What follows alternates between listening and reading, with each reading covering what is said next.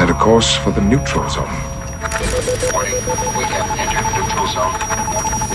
Warning, we have entered neutral zone. Olá pessoal, bem-vindos ao Zona Neutra, o podcast muito além da imaginação. Aqui é o André Gordirro, seu anfitrião. E nesta edição, nós vamos prestar uma homenagem ao Stan Lee, falecido recentemente aos 95 anos, justamente abordando não apenas sua vida e obra, como também falando de Pancadaria, um livro lançado recentemente pela editora Roku sobre o conflito clássico, né? Marvel versus DC. E a gente traz aqui o tradutor do livro, meu grande amigo Guilherme Crow, para bater esse super papo conosco. Excelsior!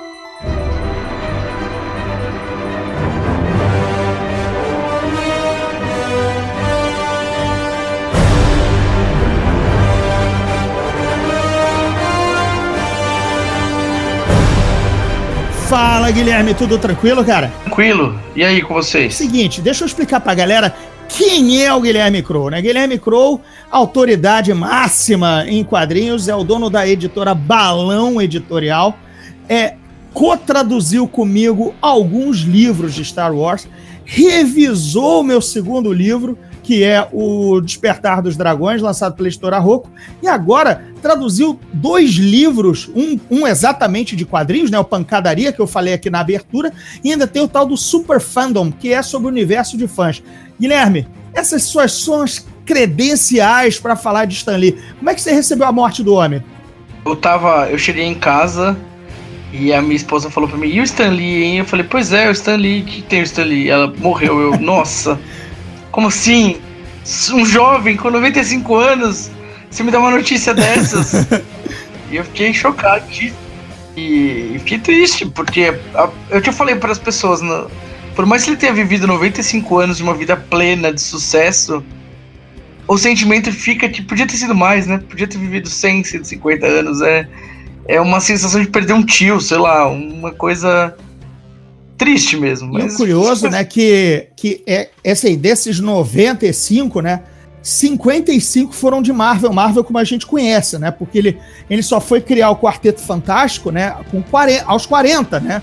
Basicamente aqui, tu, tu nem tem 40 anos, né, Guilherme? Não, eu tenho 34. Então, porra, tu ainda nem chegou no Stan Lee quando ele tava criando o universo Marvel, né? Eu já tô um pouquinho à frente, tô com os 46, mas enfim, né? É, quer dizer, desses 95 40 anos, ainda que ele tivesse envolvido com quadrinhos antes, mas a obra máxima dele só surgiu aos 40, né? Desses, são, foram 55 anos de Marvel. É muita também, é muita coisa, né? Muita coisa. Ele, além de ele ter sido criador do. co-criador, né? É importante falar, que ele, ele, criou junto com os desenhistas, o, especialmente o Jack Kirby e o Steve Ditko, né? Que foram os principais co-criadores com ele ali. Ele foi editor por muito tempo. E eu, eu sou editor também. e, e eu me inspiro muito no trabalho dele como editor. Ele foi um grande editor. Dava um, uma amarração legal para os quadrinhos dele. Tinha o, o Soapbox, que era o, a coluna dele que ele conversava com, com o pessoal e com os leitores, né? E isso foi muito importante pro, pro como é pensado o História em Quadrinhos até hoje. Até hoje a gente tem uma necessidade de manter um diálogo com o leitor por meio dos quadrinhos. Então, os, quem lê quadrinhos aqui sempre sabe que tem a seção de cartas, os editoriais, o matérias. O pessoal sempre faz questão de colocar alguma comunicação entre o editor e o leitor ali. E isso é uma coisa que a gente deve muito ao Stan Lee. Basicamente, esse é um highlight que eu coloco. É, assim, eu eu tava, eu quero lançar essa pergunta para você antes da gente entrar é, nos pormenores da vida e da biografia e até essa parte também do, do soapbox, né, da caixa de leitores. Eu quero puxar aqui até uma uma coisinha, porque, assim, enquanto você te, traduziu Pancadaria, né? Eu tinha traduzido para a editora Valentina é, a, idade, a Identidade Secreta dos Super-Heróis, um livro que conta. É a... Que eu revisei também. Ah, então você fez a revisão, excelente. Então, porra, então tá, tá mais do que em casa. Esse livro é até mais como uma biografia dos super-heróis, né? Assim, é, é uma biografia do, do, do quadrinho de super-heróis geral, não só Marvel, mas obviamente muito Marvel, né? É, e tem, claro, conta ali, como é biográfico, conta basicamente a história um pouquinho de cada um dos grandes nomes. Mas o que eu queria lançar para você era uma ideia que está me perseguindo desde a morte do Stan Lee. que é todo mundo, ah, o grande ícone da cultura pop, tarará, mas na verdade é o seguinte: é, é, em determinadas gerações ou pulos de décadas, a gente teve, para mim, os founding fathers, os pais fundadores do que a gente tem hoje como a grande cultura pop americana, né? Na, a grande cultura pop é porque a gente absorve basicamente o material que vem de lá e é a, é a cultura americana que, que domina o imaginário mundial ocidental. Mas vamos lá. É, que eu considero o Walt Disney, depois o Stan Lee e finalmente o George Lucas. Cada um num tempo assim, anos 30, anos 60 e né, anos 80, né, 70, 80, o Lucas, quer dizer, a gente tem aí uma tríade e curiosamente, os dois, os dois últimos foram parar debaixo do, da umbrella do guarda-chuva do primeiro, mas nenhum deles imaginaria isso em algum momento, né? Que não sei se você concorda com isso. Eu, para mim, vejo os três os grandes pais, os grandes founding fathers do que hoje a gente tem como uma cultura pop que a gente consome. É, eles, eles têm uma importância inegável, assim, é uma coisa que o que eles criaram, assim... porque são criadores de universos, é, é entendeu? É... São criadores de inversos, é, universo barra impérios, entendeu? É, exatamente. O é um negócio assim, por mais que todos eles tenham grandes colaboradores, e os colaboradores às vezes podem ter sido mais é, importantes na, na criação do imaginário de algumas coisas o, o fato deles eles terem dado um start, né? O, o Disney criou o Mickey, o, o Stan Lee criou o Homem-Aranha junto com, com o Dítico, mas ele, ele criou o Homem-Aranha, ele criou o Quarteto Fantástico, ele criou o Hulk. o Hulk, juntou eles nos Vingadores e ele, ele tava ali junto e ele amarrou tudo isso. E, e, os colaboradores. Ele é um criador, ele é um criador catalisador de colaboradores, né? Exatamente. Porque o próprio Disney, o Disney teve os sete grandes, os sete grandes animadores, né? Aqueles animadores Sim. que ele, ele não desenhava tudo aquilo, né? Enfim, é. É, o estilo Disney foram outros caras que implementaram nos longas, mas ele que bancou fazer o primeiro longa-metragem animado, entendeu? Tipo, essas coisas, sabe? E não vamos Sim. nem entrar no Lucas, enfim. Né? É, é, eu, essa comparação eu faço com o Disney porque eu acho é bem, bem próximo. O Lucas ele também teve grandes colaboradores. Você sabe, você traduziu. Sim, o Gary Curtis, né? Sem o Gary é. Curtis não tinha. Sem o Gary Curtis a gente não tinha Star Wars, como, como a gente o conhece, entendeu? E não teve, teve a música do John Williams, teve. É cinema, né? Não dá para criar sozinho, né? E é legal você colocar isso porque é interessante a gente pensar que esses founding fathers da, da cultura pop, eles são muito menos personalistas do que, apesar da persona deles ficar marcada, é, o trabalho é coletivo, né? A cultura pop toda criada uhum. juntos. Sozinhos eles não eram ninguém. É, é ao contrário, por exemplo, Sim, do Tolkien, até, que o Tolkien criou tudo sozinho.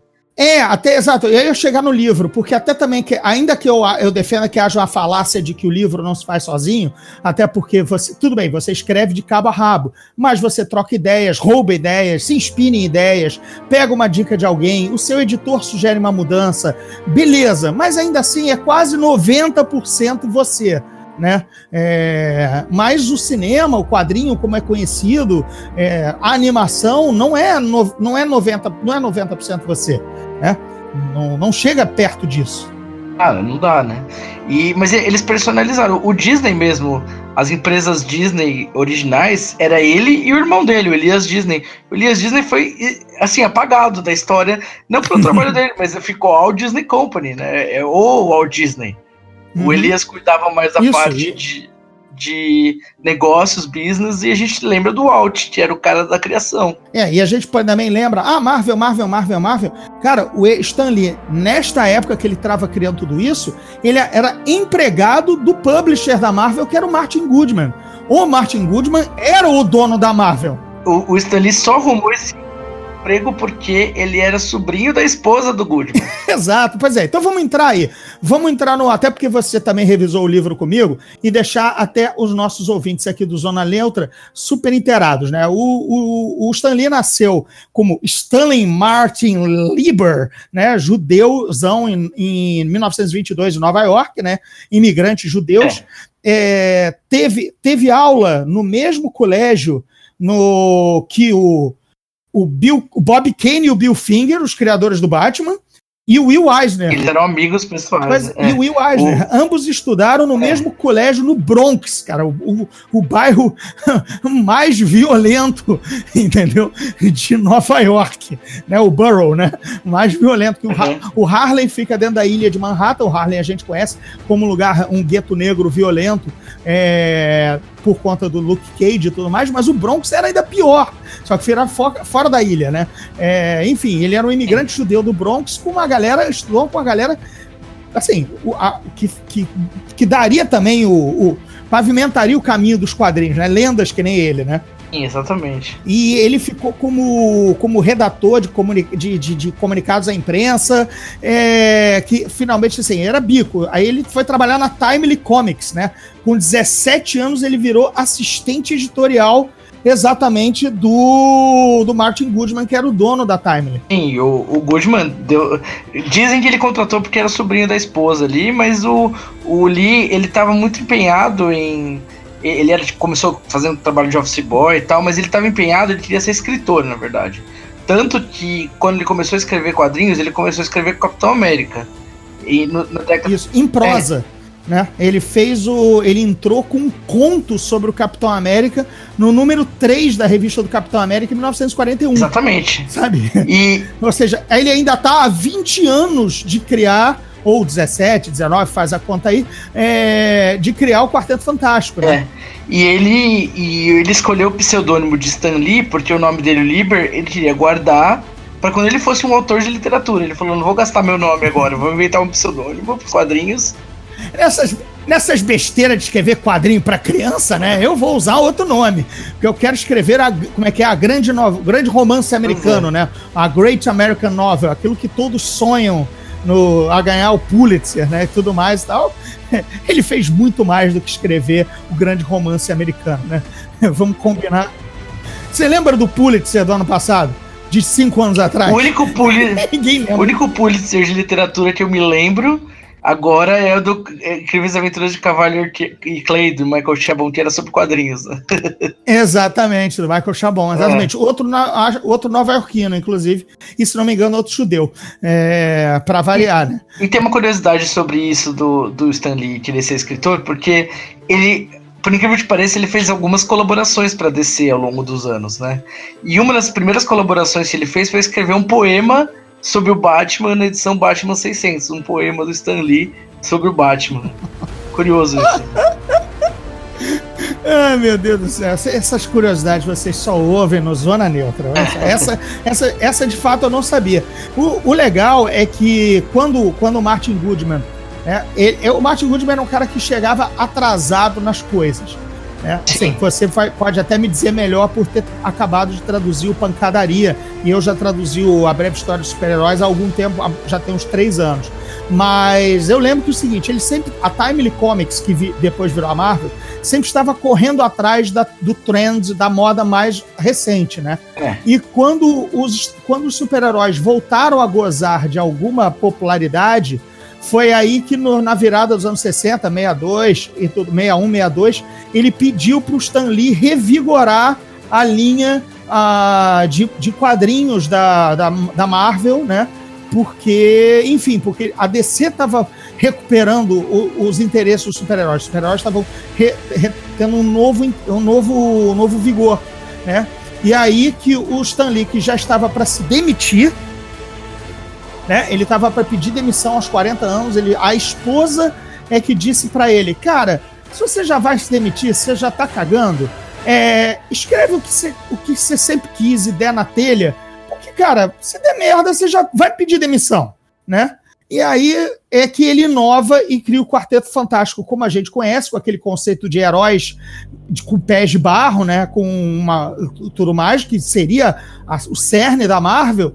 E o sucesso inesperado, na verdade, faz com que ele não peça demissão. Né, porque ele estava prestes a pedir. Isso, pelo menos, é o que está no, no- na, na, na Identidade Secreta dos Super-Heróis. Eu não sei se o Pancadaria conta alguma outra vertente dessa história. Por isso que eu tô aqui para confirmar contigo. Diga É, lá. ele foca- o livro foca um pouco menos na, na figura do Stan Lee nesse sentido e um pouco mais na relação do, do Goodman com o CEO da, da DC, me fugiu o nome dele agora.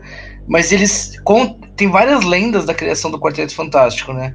A, a questão aqui, tipo, o, o Goodman tava jogando.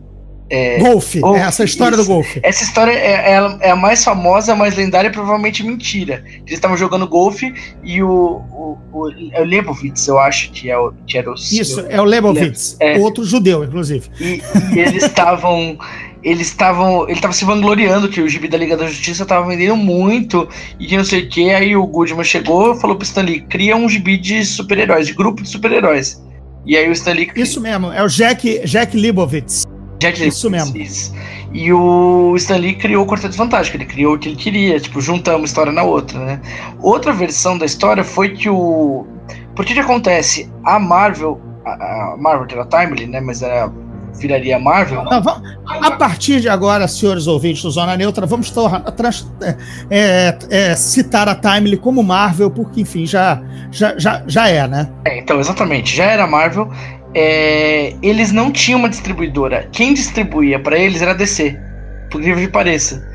E Isso. É porque eles, eles tinham perdido o contrato com a tal da American News, né? Que era a distribuidora, ou eles foram para a American News, que era da DC, e a DC só permitia que publicasse oito livros, oito livros, oito books, né? Oito, oito oito revistas, né? Exatamente. E o. Então, eles. Ele teve. O Goodman conseguiu um contato com o cara da distribuidora e o cara da distribuidora falou que a Liga da Justiça estava vendendo muito para ele fazer alguma coisa similar. E ele fez nessa onda aí, fez o Quarteto Fantástico, né? E a sacada dele vendeu muito. E aí o Stan Lee criou vários quadrinhos de super-heróis nessa mesma época, logo depois. Assim, é, o Homem de Ferro, o Thor, o Homem-Aranha. Homem-Aranha veio no, no Amazing Fantasy, né? Que era uma revista que já tava para ser cancelada. E, É, não só estava para ser cancelada, como o Martin Goodman também achou de extremo mau gosto que um personagem viesse um- a partir de um animal tão peçonhento que era a aranha. Por isso, apesar do personagem ter feito sucesso, ficou meio na geladeira até o, até o Stan Lee finalmente vingar, dizer, não, bicho, o, o personagem vi- é, é- é, vingou, né? Assim, é, é- é, atraiu os leitores. e, e logo depois ele, ele ressuscitou o Capitão América, criou os Vingadores. E, é a sacada do Goodman foi assim: a gente só pode lançar oito revistas por mês. Em vez de a gente fazer oito revistas mensais, a gente vai fazer 16 revistas bimestrais. E aí sempre tem um personagem novo, sai uma história de um personagem diferente saindo por dois meses, a gente tem um ciclo de dois meses com vários personagens. O Stanley criou um monte de personagem nesse meio para encher 16 revistas. E E, e não só isso, como balão de ensaio, né? Porque eles tinham Sim. tempo de publicação, visto que era bimestral, né? É, Uhum. De voltar ao personagem que teve grande resposta. É, por exemplo, é, nessa, nessa leva foi criado o Homem-Formiga, que, ah, ah, ok, entendeu? Mas ficou ali no panteão e foi usado posteriormente.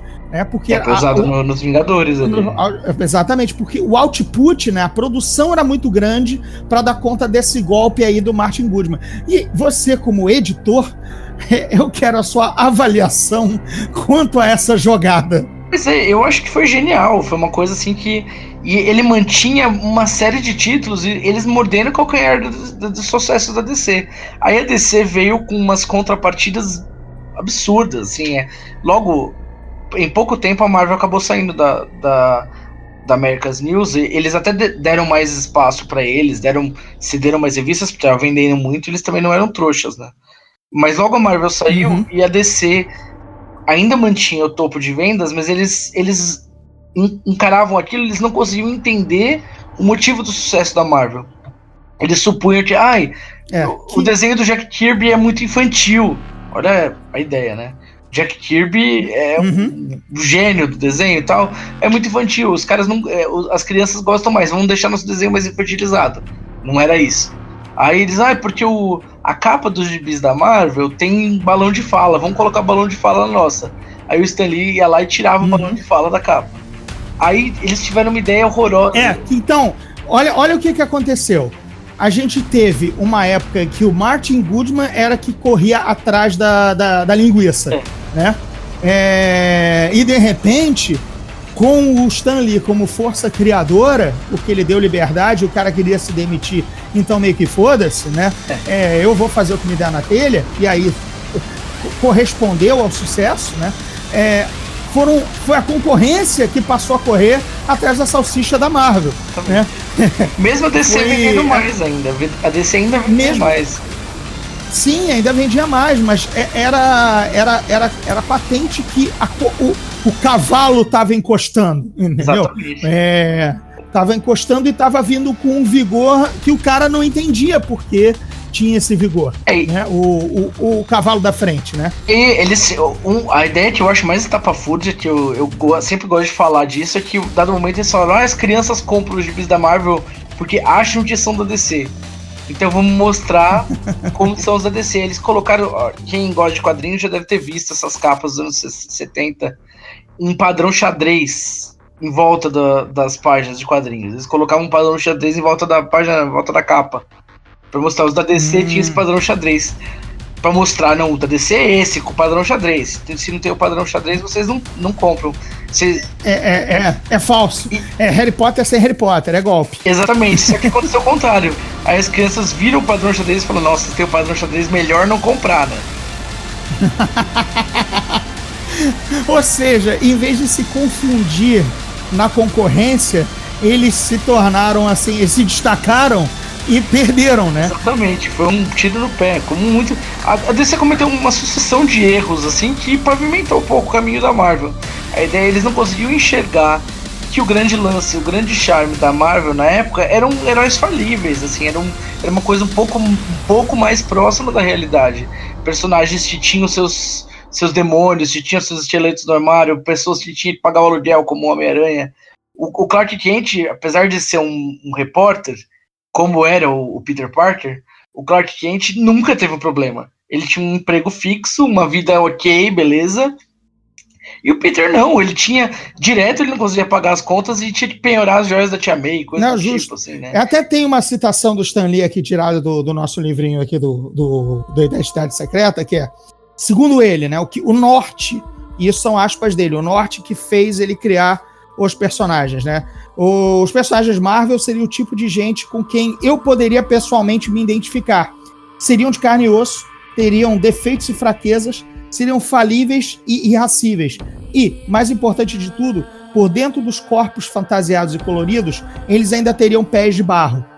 Bem bacana isso, né? Exatamente. Que é, você, na verdade, você, assim, a gente aprendeu a, a, a, a conhecer mais a identidade secreta do que o nome da versão com colan colorido, né? Sim, É, alguns nomes sempre bateram pra gente. Matthew Murdock, Tony Stark, Peter Parker. Tudo bem, todo mundo também sabe o Clark Kent, Bruce Wayne. Mas a partir do resto da DC, você já tem que fazer um, um pequeno esforço mental. A gente não, que é, É. super nerd, a gente sabe o nome de todo mundo. Mas é, você entende que você conhecia mais a, o, o, o, o cego problemático e, o, sabe, o adolescente. É, pô, a- o- a a- o Quarteto Fantástico é uma família. John Storm, Sue Storm, sabe? É, cara, o Ben Green, pra mim, é um dos personagens mais tristes dos quadrinhos, entendeu? Eu lia o Quarteto Fantástico, é, era, um, era um personagem que mais me tocava. Porque eu disse, cara, o cara não brigou com o melhor amigo. Claro, tem fases que eles brigam, mas sabe? Mas, tipo, ca- cara, a mágoa que eu guardaria do melhor amigo que me transformou num. Cara, desculpe. Cara, ca- um Monstro. Acabou. Assim, ah, bonito, ele tem a namoradinha ali chamar. Você diz, isso é lúdico. Você sabe que ele não, não há como ter vida sexual ou, ou, ou alguém gostar de uma pedra falante, entendeu, cara? E o cara era um gostosão, era um, era um, porra, era um, era um piloto, era, era, enfim, bem apessoado. E, e, de repente ele virou um monstro, quer dizer, aquela mágoa, eu ainda. Aquilo me deixava muito. Era, era o personagem Marvel que mais me ma- traumatizava ao ler, sabe? Que, é, e mesmo assim ele tinha uma atitude pra vida ainda folgazona. Você, você se inspirava disso. Cara, o cara tem uma dificuldade é, imensa. Ainda assim ele é folgazão, ele fuma charuto, ele joga poker com o Wolverine, e sabe? Ele, ele, ele brinca com, com, com o Johnny Storm. Sabe, tinha uma coisa, uma, uma beleza, um meio corcunda de Notre Dame dentro do Ben Green, que não é muito falado, né? Todo mundo fala exatamente, você citou, ah, os problemas do Homem-Aranha, que era o adolescente, que to- você se identificava. Eu, eu, eu enxergava mais na frente e ficava muito preocupado e magoado pelo Ben Green, sabe? Quer dizer, É, e, aonde na DC você via isso, sabe? Não, não tinha, né? O, os traumas da DC eram outros e era bem. é, Era a relação com a realidade era um pouco menor, assim. Depois a DC alcançou a Marvel e incluiu os problemas humanos dos heróis, mas é a partida, o ponto de partida, a Marvel tinha essa questão, né? Isso leva pra gente pros X-Men. Os X-Men eram um, um grande, uma grande metáfora do que estava se passando no mundo na época que, ele foi- que eles foram criados, né? O, Sim. a questão do. O direitos humanos, direitos civis, Direitos direitos, humanos, não, direitos civis, né? Os anos 60, efervescência da, da, da- do, movimento de negro, né? a segregação, exatamente. É, então, e o, a a relação do. Temos aí, o- temos aí o Pantera Negra, né? É. Temos o próprio Pantera Negra batizado. É, inclusive, aí e fica aquela, aquele jogo. É, que o Pantera Negra foi batizado um pouco antes de ter surgido o movimento dos Panteras Negras. Aí fica essa, essa, essa, esse problema é, bio- bi- bibliográfico entre os dois. Mas, mas siga lá com os X-Men. É, então, e o, o, o grande lance era que o professor Xavier era uma metáfora do, do Martin Luther King e o Magneto era o Malcolm X, né? Era, o, era as grandes metáforas ali que o Stan Lee estava representando. E isso era muito importante, assim, apesar do. Na época, eh, eu, se eu não me engano, o Stan Lee queria criar eles como negros, assim, aqui rolou um, um veto ali da Marvel, que ele não era o, o chefão, né? A Marvel Uhum. vetou e os personagens. É, de novo, por É. isso, por isso eu quero frisar. Ainda nessa época, ele está criando o universo Marvel, mas ele é apenas um roteirista contratado. Né? Ele está até galgando postos já, por, por conta das vitórias de vendas e tudo mais e tal, mas ainda há um presidente, ainda um cara que é a Marvel, que é o Martin Goodman. E, e o, o Stan Lee nun- nunca chegou a ser um chefão da Marvel, ele sempre foi a cara da Marvel, mas ele sempre foi um funcionário da Marvel. E ele Uhum. virou editor nos anos 70 e, e até o começo dos anos 80, se não me engano, ele, ele ainda era editor. E depois os caras pegaram ele e falaram: "Ó, você vai pra Hollywood. E ele, ele, ele também queria ir atrás disso, pra tentar transformar os produtos, a propriedade intelectual lá da Marvel, em filme. E ele Que foi a época que a Marvel quase faliu, Não, né? isso, isso foi um pouco a- antes, na verdade, porque a Marvel quase faliu nos É. anos 90. É, os anos 90. Teve, é porque antes teve uma dificuldade econômica, né? É. O Stan Lee vendeu mal vários, vários, vários properties. A gente tem o caso do, do Quarteto Fantástico para a subprodutora do Roger Corman. A gente teve o, o Capitão América feito naquela coprodução italiana, que é com, com o Matt Salinger, né? Sim. Que é filho do DJ. eh, de, de, oh, caralho. D.D. Salinger, que é o, o filho, o autor do Apanhador do Campo dos Centeios, né? É verdade. É, E o, É. a- o grande sucesso dessa época foi a série do Hulk, né? A a, a série do Hulk. do Hulk. Lembrando só, só nessa última ponta aí da coisa que o Homem-Aranha estava vendida para Carolco com, com, uma, com um negócio que não andava que o James Cameron faria.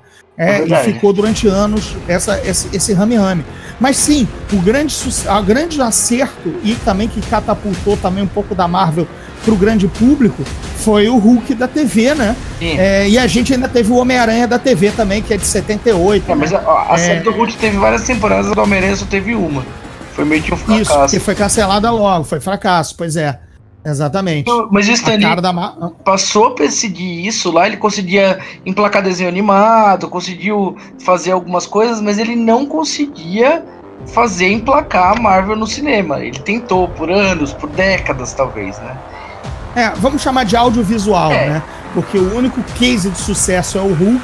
Era- Acho que por, por, por outras razões, né? Por outras razões, é, tanto o tema, quanto o ator, quanto um, bo- bom showrunner, que na época a gente nem usava esse termo, né? É, é, é, aqui na, na- não era nem conhecido aqui da gente no Brasil e tudo mais, é, do que, enfim, os desenhos mesmo, mas nada disso vingou muito. Vide as trapalhadas que eu já falei do que de onde foram parar. é, os assim, a Marvel sempre foi zoada no cinema. Né? Era a campeã de venda de bilheteria, é, de, desculpe, campeã de venda em banca e muito zoada pelas sub-subproduções.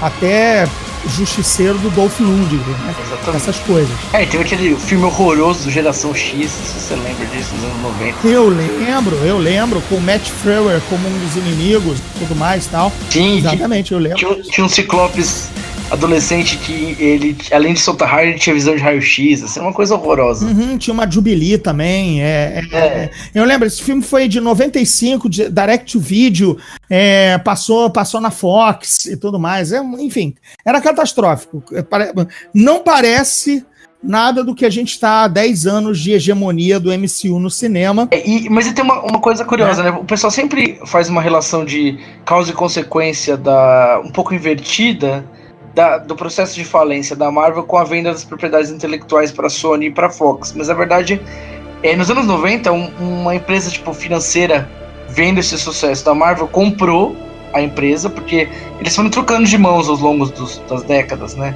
E a gente sabe muito bem, tipo, entrou aquela coisa de especulação financeira com necessidade de, de, de da planilha de sucesso. Exigência dos, exigência dos acionistas. E né? os caras eles bombaram muito foi a época do auge das capas variantes. Eles faziam tudo para uhum. inflacionar as vendas. E os caras eles tinham uma ideia assim: é, para que tentar vender para mais gente se a gente pode vender mais para as mesmas pessoas? Então chegou, TGV que tinha 20 uhum. capas variantes. E isso foi uma bolha que acabou estourando. E, e aí a, a, os preços super inflacionados de MGB chegou a vender 8 milhões de exemplares. X-Men 1. 8 milhões de exemplares, é uma coisa tipo. absurdo de gigante, mas não tinha 8 milhões de leitores de X-Men. Tinha. Você quer saber quem tem as seis capas? André Gordillo. É, é, é esse com quem você tá falando. Eu tenho as seis capas do X-Men 1, inclusive a quinta, que é a desdobrável, né? Que é a capa completa, né? Com a pintura meio esverdeada, as outras tinham uma capa rosa, né? O final, o raio que o Magneto tá lançando é rosa num e é verde no outro né, nas cinco capas individuais que compõem o painel, e a sexta capa é, a, é o painel completo, e ela está, esse gibi está assinado pelo Stan, pelo Stan Lee, não, perdão, pelo Chris Claremont e pelo Jim Lee. Não é parente de Stan Lee. Não, não, não, mas eu consegui o autógrafo dos dois em épocas diferentes. Foi no Brasil, inclusive, foi, foi bem maneiro. Mas enfim, eles estavam vendendo para mim, né? Eles não estavam vendendo para seis pessoas, eles venderam as seis capas para um só, né? E por aí a gente tira esses 8 milhões, né? E aí não tem, o mercado não suportou isso. E aí quebrou, a, as vendas caíram, despencaram de uma forma. Eles, é, na mesma época, mais ou menos surgiu o mercado direto, que era essa, essa compra do, dos fãs comprando direto. Sumiu um pouco de venda em bancas e foi para as comic shops, as pessoas encomendando os quadrinhos e. e Os solicitations, que são as encomendas, é. né? São as, são as assinaturas, basicamente, né? O pedido em, em, é o pedido no balcão, né? Ah. É, ó, quando chegar, me vê o Capitão Marvel 1, me vê a, o Homem de Ferro, me vê o Homem de Ferro, é o solicitation. É. Né? Isso do mercado direto foi antes ainda da, desse boom das capas variantes, mas é, foi uma junção do cenário é, ser focado para menos gente com super inflacionado o, esse, essa financiarização suprema da Marvel e quebrou, quebrou totalmente. Aí ela foi comprada por um produtor, todo mundo vai lembrar o nome, quem, quem acompanha cinema, que foi o Avi Arad. O Avi Arad, que é o cara que produziu os filmes do Homem-Aranha do Sam Raimi. Exatamente, e ele comprou essa Marvel falida e vendeu as propriedades. Ele que vendeu o, o Homem-Aranha pra Sony e, e os X-Men pra Fox. Isso, ele que quebrou ele que desmembrou e vendeu para várias pessoas. Por isso que a gente ainda tem esse universo Marvel é, cinematográfico separado, porque isso, como, como o Crow explicou, tá na falência, tá, o cerne disso, a causa, a raiz desse problema, tá, no, da, tá, tá na, na, na, compra da, praticamente da massa falida da Marvel pelo Aviarad, que é um. Eu entrevistei o Aviarad, ele veio aqui no Brasil, né? É, é um produtor de visão, é, é, é, um, é um, antes de tudo, é um ganancioso para ser um super produtor, né? É um cara de visão financeira, Exatamente. é um cara que entende o valor das suas coisas e ele não colocou, ele não vendeu todos os ovos, na, não colocou todos os ovos na mesma cesta para vender. Ele, diz, ele, diz, ele desmembrou né, a massa falida da Marvel, as, os, as propriedades intelectuais, para quem interessasse, né? E por aí, por isso que a gente tem esse Quarteto Fantástico e, e X-Men na Fox, a gente teve o é, Universo Aranha na Sony, é, e, e o resto do universo. O, o Marvel Studios. O, o, o, Marvel Studios, essa, essa pequena coisa, era, na verdade era atrelada à Paramount, né? A Paramount mesmo, que era co coprodutora e, e distribuidora, é, né? Assim, os primeiros filmes são da Paramount ou foram coproduzidos pela Paramount e tudo mais. E, mas é, é, isso leva a duas coisas. Primeiro que, tipo, o, cadê o Stan Lee nessa história? A gente lembra que a, a Marvel tinha despachado ele para Hollywood para tentar vender as, as, propriedades intelectuais. Aí a Marvel, um produtor comprou a Marvel e cuidou disso e o Stan Lee. Se ele ficou sem nada, ele, ele ficava em casa jogando palitinho, jogando dominó na praça, né? é, o Stan Lee, eu não quero nem comparar ao Steve Jobs dessa, é, né, desse momento, mas ele até porque, mas é, é, meio que até porque ele não fundou a Marvel, né? Ele não é o, ele não é o Martin Goodman. Né? Mas ele foi aquele cara que deu a cara dos produtos e depois teve que ser afastado. E depois teve que ser re, é, reintegrado, mas numa posição é, não de presidente, como Steve Jobs de novo, mas meio que fantoche, né? Meio que, meio que, não é fantoche, é meio que a cara da Marvel, como você falou, meio que o MC, né? É... Mas se você pega assim, o, o X-Men 1 é de 2000, o Stan Lee em 2001, e, no, no X-Men 1 ele tem uma ponta ainda, a Marvel dava o, faz uma graça. Faz uma graça, mas em 2001 o Stan Lee escreveu uma escreveu entre aspas uma minissérie para DC chamada Imagine Stan Lee criando o universo DC. Uhum. 12 partes. A DC viu ele lá jogando dominó na praça, falou: "Você não quer escrever aqui pra gente?" Reza a lenda que o pessoal da DC telefonou para ele, ele deu a linha fina das histórias. Ah, essa história do Superman vai ser assim, do Flash vai ser assada, do, do Lanterna Verde vai ser assada. E aí o resto do pessoal desenvolveu isso. Ele não efetivamente não escreveu, nem escreveu nada. Mas aí o pessoal da Marvel viu, pô, a, a DC tá fazendo quadrinho com o Stan Lee, foram lá, amarraram um contrato com ele, ele ganha, tipo, passou a ganhar, sei lá, um milhão por ano, dois milhões por ano, não lembro quanto era o valor, mas era um valor, uma cifra expressiva pra época que ia sendo corrigida. E a única coisa que ele precisava fazer era não fazer nada para descer, ficar sendo da Marvel e fazer ponta nos filmes. Então, todos os filmes, quando foi vendido para Disney, uma cláusula do contrato era que qualquer produto da Marvel que fosse produzido pela Disney tinha que ter uma ponta no Stan Lee. Até no Big Hero 6 ele tem uma ponta lá, que ele é o pai do, do menino. Uhum. É, ele, ele, assim, sabe quando você contrata um jogador, um adversário, para ele não. É tipo, quando quando o Flamengo comprou o Conca para ele não voltar pro Fluminense, é, e o Conca mal. Né, acho que ele jogou meio tempo pelo Flamengo. Tá? O resto foi estaleiro ou não queremos ele. Entendeu? E tipo, só para impedir do rival comprar, né? Que ele voltasse. Exatamente. Foi meio que isso, né? É, é, a última coisa que o Stanley, que eu lembro de ele pelo menos ter criado, e pode ter sido também uma equipe usando o carimbo Stanley, foi aquele personagem Savage, algo, um personagem ruim desse, quando veio aquela linha Marvel 2099. Teve o Motoqueiro Sim. Fantasma, que era um, um, vírus de computador, cyberpunk e tudo mais, e chegou a ter um. Ah, Ravage, Ravage, Ravage, como vocês, como vocês quiserem, um homem, é um cara meio, meio, meio aquele grunge anos 90, sabe? É. Com, é, enfim, era, era, era aquilo, era um herói, era o último herói que acredita-se ao Stan Lee, né? Ele, ele ainda teve aqueles, aquela época que ele era muito deslumbrável, né? Então ele ficava deslumbrado com tudo e ele fez uma série de personagens pro, pro uma, uma empresa dos ponto .com da Fox que eram uns, uns heróis. Ah, é, é. É verdade. Depois ele também ficou como host daquele Quem Quer Ser um Super-Herói, né? É, é o, o super-herói de verdade tudo mais, um reality show. Ele tentou ainda criar umas coisas diferentes, mas é, acabava que a estrela dele orbitava muito a constelação da, da Marvel, né? Ele é atraído pela Marvel, era ali que ele brilhou e era ali que ele sempre brilhava. E aí acabou no fim da vida, ele se tornou esse papel meio decorativo de fazer as pontas, e as pontas dele não eram só tipo, na Marvel, ele começou a fazer ponta no Heroes, no Big Bang Theory, no. Tudo. tudo... É.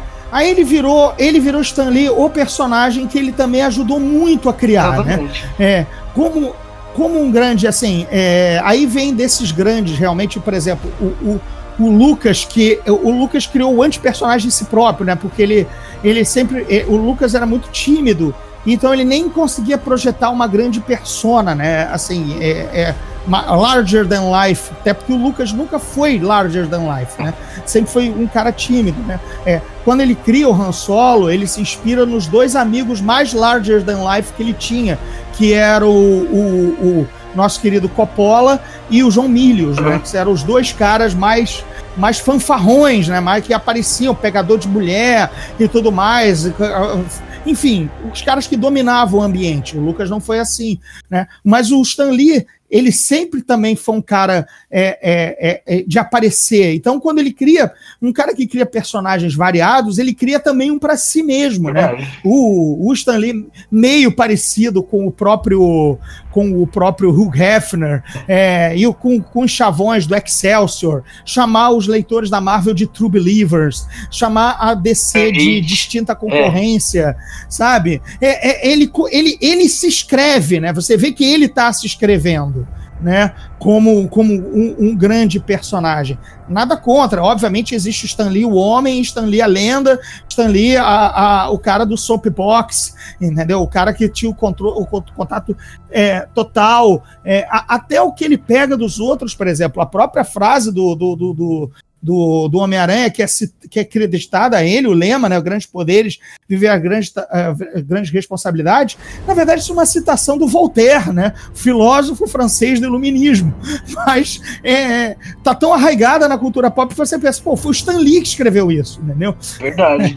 e ele, ele foi um cara, retomando um pouco o que a gente falou no começo, ele foi um cara que soube se associar às pessoas certas, porque o, o grande parceiro dele foi o Jack Kirby. Jack Kirby foi um co-criador da Marvel e o, Jack Kirby era um gênio, era um cara assim.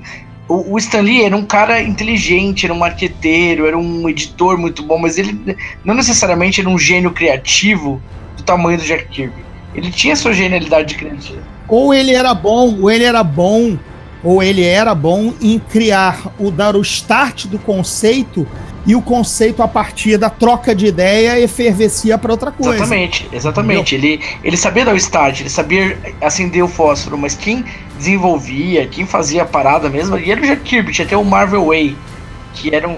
Isso, exatamente. Queria chegar aí que você explicasse para a galera do Zona Neutra o que, que é o Marvel Way, né? Que era, que era um roteiramento de, de roteirização de quadrinhos completamente diferente do que se fazia no mercado e era Marvel Way, por isso era o jeito Marvel, é. né? Explica e, pra e gente. o negócio já caiu em desuso hoje em dia, mas era uma coisa revolucionária pra época, porque como eles tinham que produzir, era uma equipe enxuta e tinha que produzir muito, o Stan Lee desenvolvia uma sinopse para uma história. Então, suponhamos, ele chegava lá e escrevia: ah, é, nessa edição o Quarteto Fantástico vai enfrentar os Inumanos, que é umas, uns seres alienígenas, moram na Lua e que é assim, assim, assado. Fim mandava pro Stan Lee, o Stan, o Stan Lee não, mandava pro Jack Kirby, o Jack Kirby fazia todo o concept dos personagens, criava uma história em quadrinhos, assim, desenhava tudo, mandava de volta pro Stan Lee, o Stan Lee ia lá e escrevia os balões de fala, escrevia o que as pessoas iam dizer.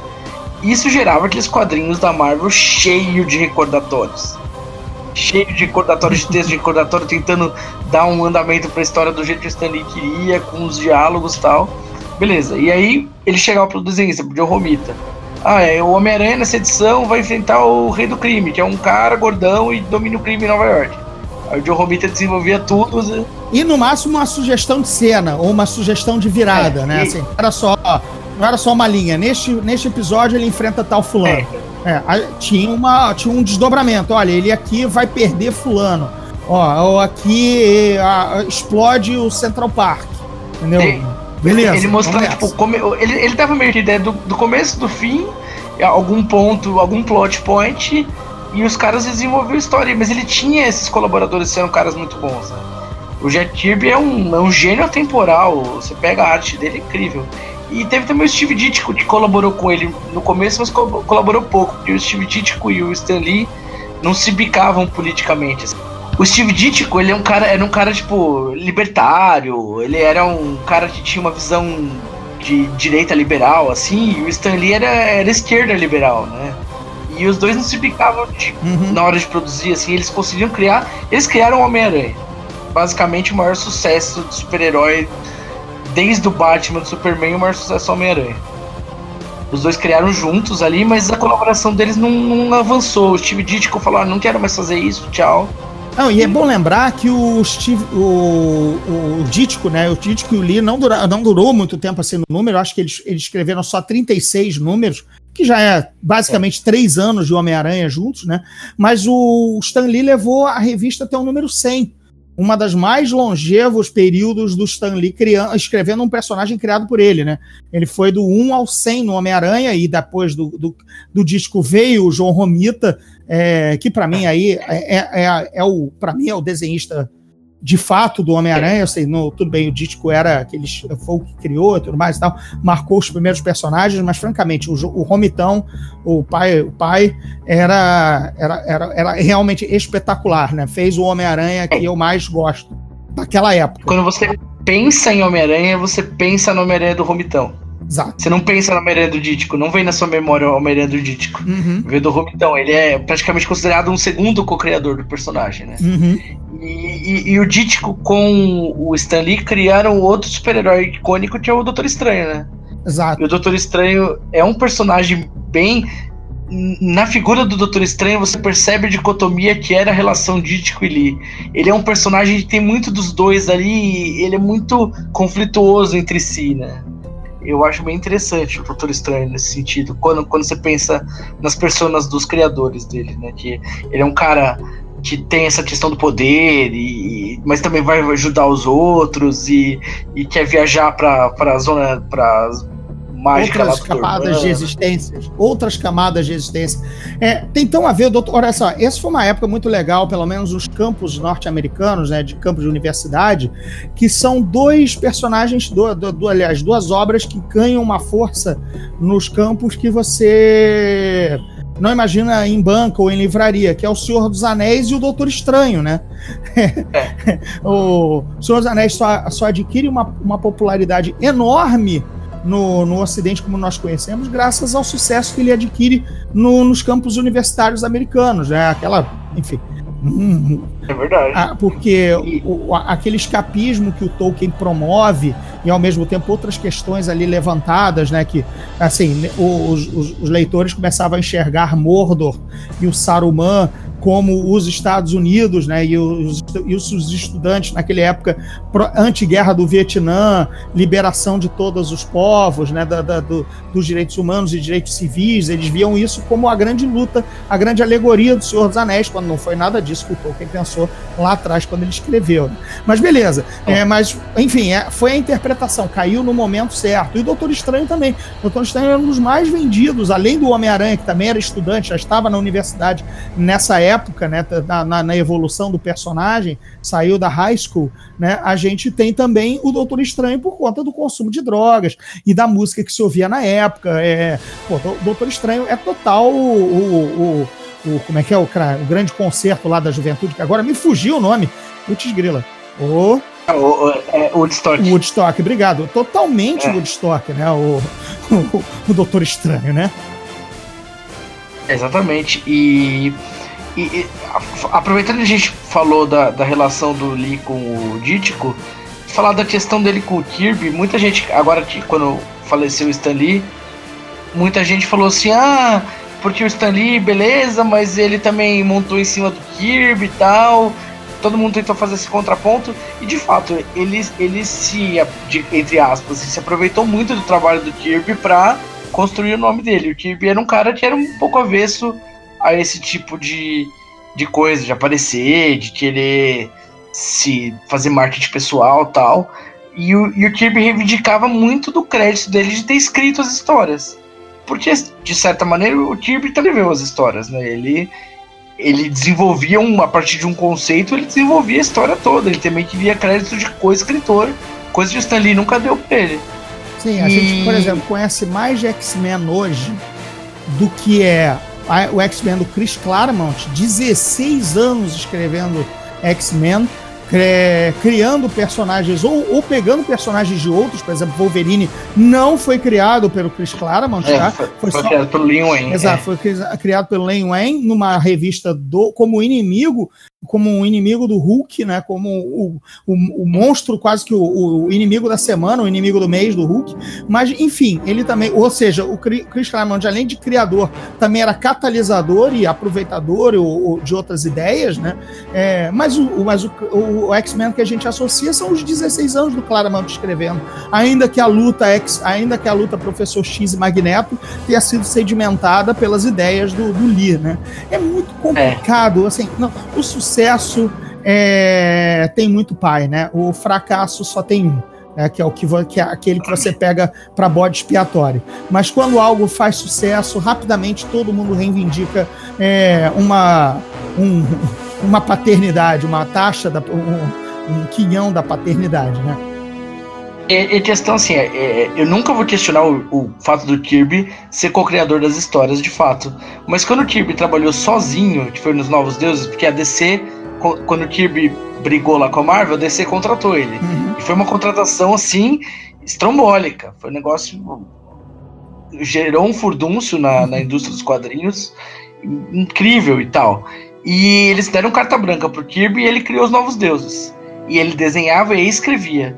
E o texto, quem lê o texto na época, que, assim, os quadrinhos dos anos 70, todos eles parecem duros, assim, uma coisa meio é, enfadonha de ler hoje em dia. É uma coisa que envelheceu muito.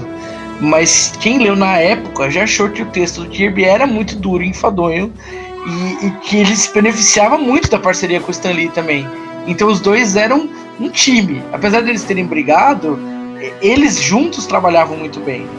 Uhum. A relação do e Kirby foi uma coisa que foi muito responsável. Então você não pode falar, ah, Stanley criou tudo sozinho. Não, Stanley não criou tudo sozinho, mas também ele não foi tão pouco importante como muita gente faz querer crer. Ele foi extremamente importante.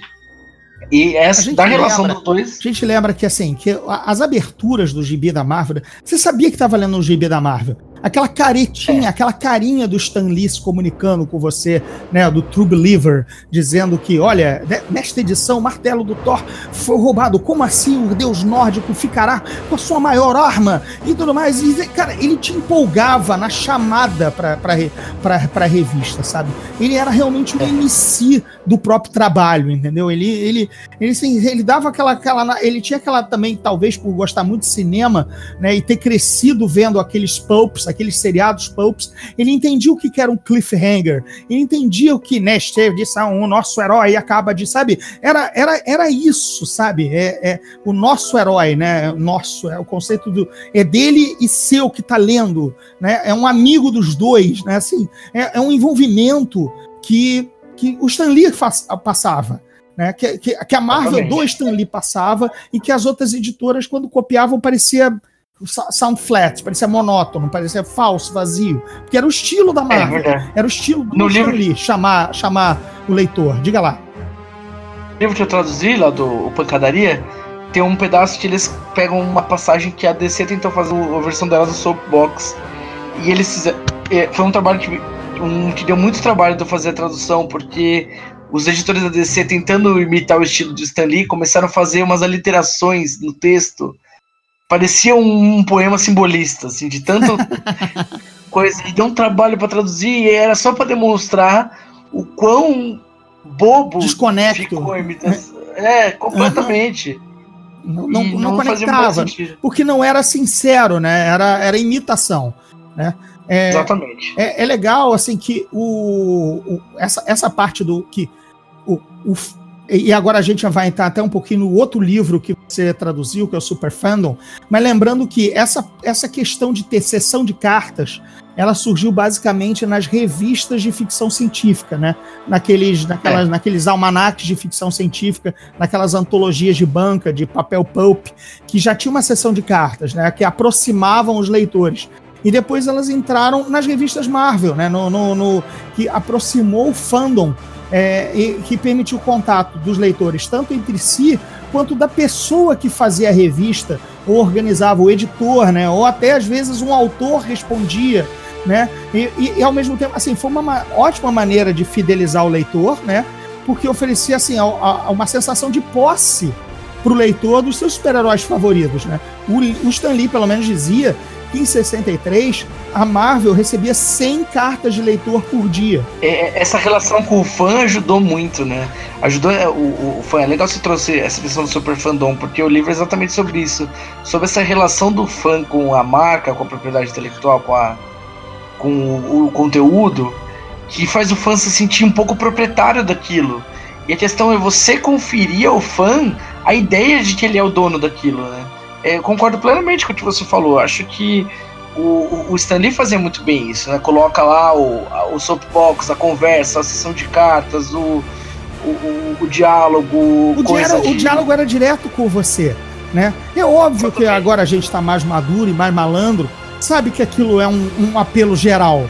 Mas quando você tem 15 anos, 12, 12 a 15, influenciadíssimo sabe? É, é, é, é, envolvidíssimo no gibi. E o cara tá falando com você e, e, e, pode não responder uma carta sua, mas responde a carta de um camarada que estava com a mesma pergunta, sabe? Esse camarada vira teu amigo, apesar de você nunca ter visto ele, é só um nome, mas ele pensou que nem você e o cara respondeu para ele, mas também respondeu para você. É, é, é, lúdico, mas é, é, é psicológico, mas é, fantástico, entendeu?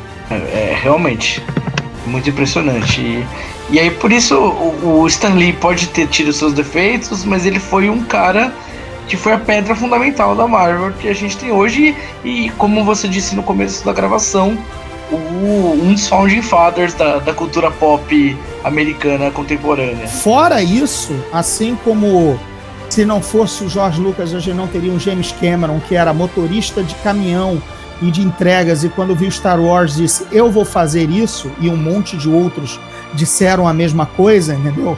É, e a, também abriu portas para colegas que queriam fazer aquilo, e João Milhos e tudo mais, e outros, o, é, é, é, o Spielberg e tudo, e tudo, ou seja, criou um, criou um, um mercado para aquilo, né? A, a gente também tem, assim, o, o, o George Martin, nosso querido autor do Game of Thrones, era um desses leitores que mandava carta para Marvel. Verdade. Entendeu? Sabe? Ele teve, ele teve cartas respondidas ou pelo Stan Lee ou por outros editores do título envolvido, em que ele já, ou seja, já querendo exercer a escrita e, e, o, e, o, e, o, e o efeito, o talento criativo, ele já queria ter uma interação maior com aquele conteúdo, entendeu? Já era o fã que estava fazendo a transição tem os fãs que são fãs, óbvio, ninguém não é obrigado a criar nada, senão, poxa, quantos milhões de, milhões de escritores nós teríamos formados pela Marvel, mas a gente tem uns milhares aí, a gente tem umas boas centenas de, ou dezenas de milhares. É verdade. Que, que, que, saíram disso e que, e que proporcionaram, fora outras marcas que se ligaram à Marvel também. A gente teve, sabe, é, é, gibis de outras. A, a, Star Wars saiu pela Marvel, por exemplo o gibi, a, a adaptação antes do filme estrear. É, saiu, saiu em. Saiu antes do filme estrear, poucos meses antes. É, três números que contavam até, acho que até a invasão à Estrela da Morte, e a partir daí hum, o filme estreou. É, numa jogada muito legal também do cara de marketing da Lucasfilm que, que levou para Marvel porque a Marvel na cara de, porque eles foram criados lendo de mim Marvel, entendeu? É, o Lucas não, mas o cara da, do, do, do, o cara do marketing foi criado lendo de mim Marvel e disse, porra, é a editora que eu quero que lance a adaptação do nosso filme, entendeu? Sabe, são, são coisas assim que, que não dá para não, não dá nem para medir quantas mentes criativas foram geradas nesse ambiente é. Né? É, não é que é a casa das ideias. Você... Né? Não é tão, pô, ainda tem, quer dizer, olha, olha o marketing do cara, né? Sabe, pô, sabe a, a, a, Disney foi a casa do rato, né? Sempre foi the mouse, the, the, the, uh, the, house that the, uh, the, rat built, né? A casa que o rato criou, o, o camundongo criou. É, e a casa da a Marvel era a casa das ideias, sabe? Tipo, no que coloca DC depois, quando você vem primeiro e se dá um slogan desses, entendeu? Sabe? Tipo, é a casa da falta de ideias, sabe? É uma brincadeira que, que, que exacerba. É, é, você vê que o cara é fanfarrão, né? Quando ele batiza a, editora de A Casa das Ideias, né? sabe? É, é, é bacana. E historicamente, assim, você pega tem aquela velha piada na internet. A Marvel não tem clássicos, né, zoeira? Mas o, a DC tem grandes histórias. Tem grandes momentos, assim. E a Marvel é um pouco menos pródiga nisso, né? Ela, tem, ela se mantém no mesmo nível o tempo todo. Aquela coisa ali, aquele feijão com arroz muito bem feito, sabe? É um maratonista, é... né? É um maratonista. Ele mantém ritmo nos 42 quilômetros, né? Não é um sprint. Não é um sprinter, Exa né? A DC tem os sprints, tem os, tem os 100 metros, 100 metros rasos, assim, é, impressionantes. Exatamente. Sabe? Tem seu Watchman, tem sua linha Vértigo, tem, sua, tem seu Cavaleiro das Trevas, é. mas a Marvel tem 42 quilômetros de perseverança, sempre em frente, entendeu? Ah, Marvels não é, não é tão gigante quanto Watchmen, não é, sabe? Pô, invas é, Guerras Secretas, é tudo, mas, cara, mas é uma constância Exatamente. de grandes. E, e pior. E, ah, tudo bem, queda de Murdoch, Demolidor, tudo beleza. Tá, foram até passos pro Frank Miller fazer o Cavaleiro das Trevas, entendeu?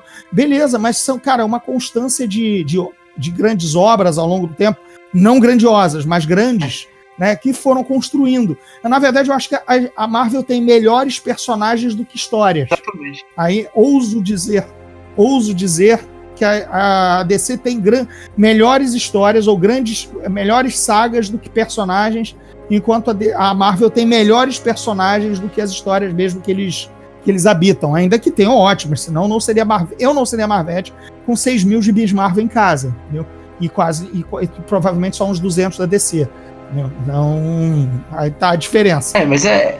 Ou seja, eu tenho as grandes histórias da DC. É mas os personagens não me interessam, entendeu? É, é isso, essa quantidade aqui, pelo menos médio, que eu digo, entendeu? Eu prefiro ter 6 mil gibis acompanhando personagens que eu gosto, ainda que eles sejam medianos, ok, sejam bons, alguns ótimos, do que acompanhar personagens que eu desgosto só e, e de vez em quando eles terem uma história avala, avala, avalaçadora. É, então é. Mas é, com a opinião de Marvel. É, mas, mas eu, eu, concordo com você isso, tipo, os personagens da Marvel têm essa coisa interessante, tanto que a Marvel faz mais sucesso no cinema, que é, é um lugar onde tem o espaço para os personagens brilharem ali, e se você lembrar, tirando o, o esse último filme do, do a, a, saga de Thanos, é, como é que chamou no cinema? Guerra uhum. Infinita, né? Guerra Infinita, meu bom rapaz jovem, meu jovem esquecido. E é, tirando esse, que foi um grande filme, a maioria dos filmes da Marvel não são grandes filmes, são filmes legais, assim. É ah, gosta. Que nem a, que nem a linha de bis, né? Tudo bem. Tem o seu Soldado Invernal, que é espetacular, entendeu? É, o primeiro Homem de Ferro, que é balizador de tudo, né? É, mas não tem.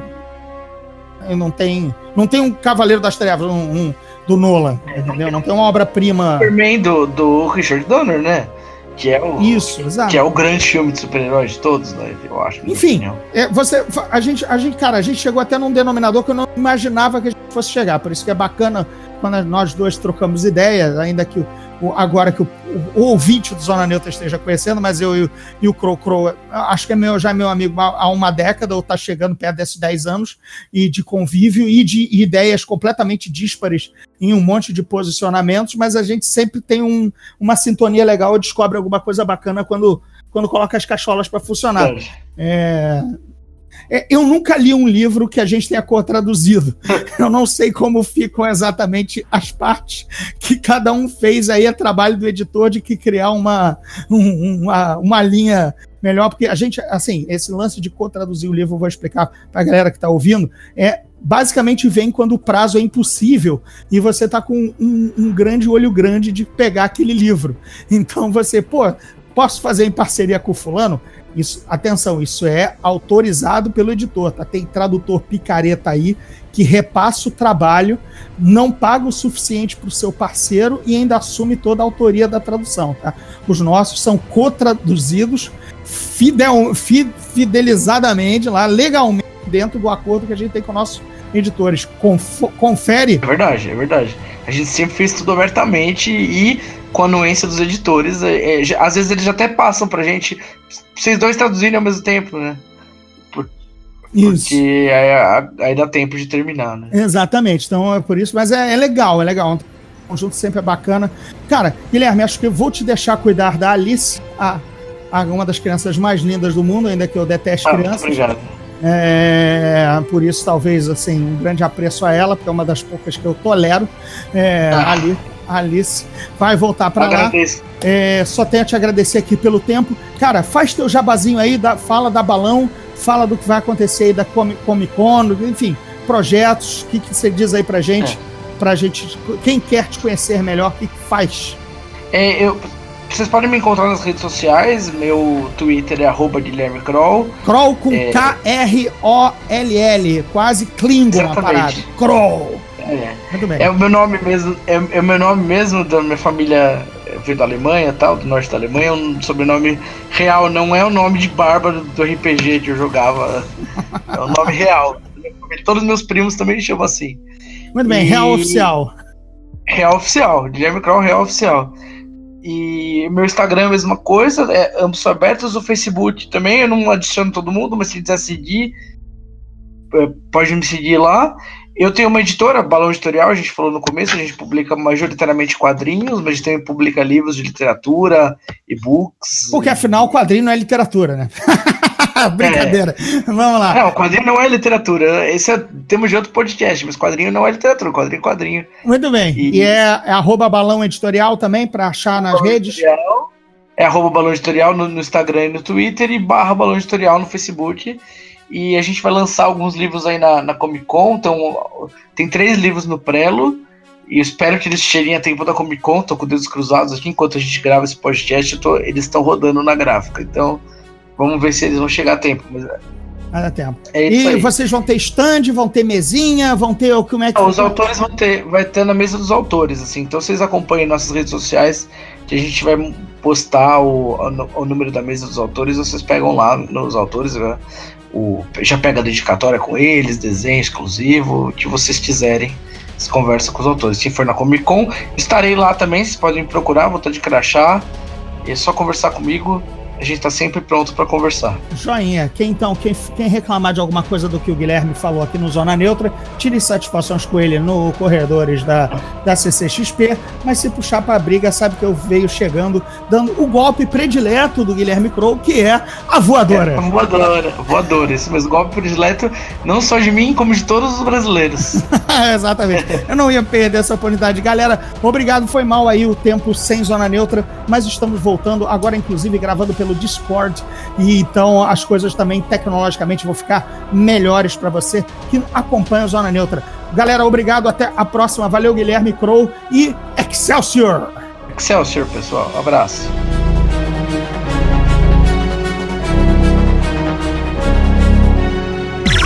Esse podcast é produzido pela Fulano de Tal Produtora.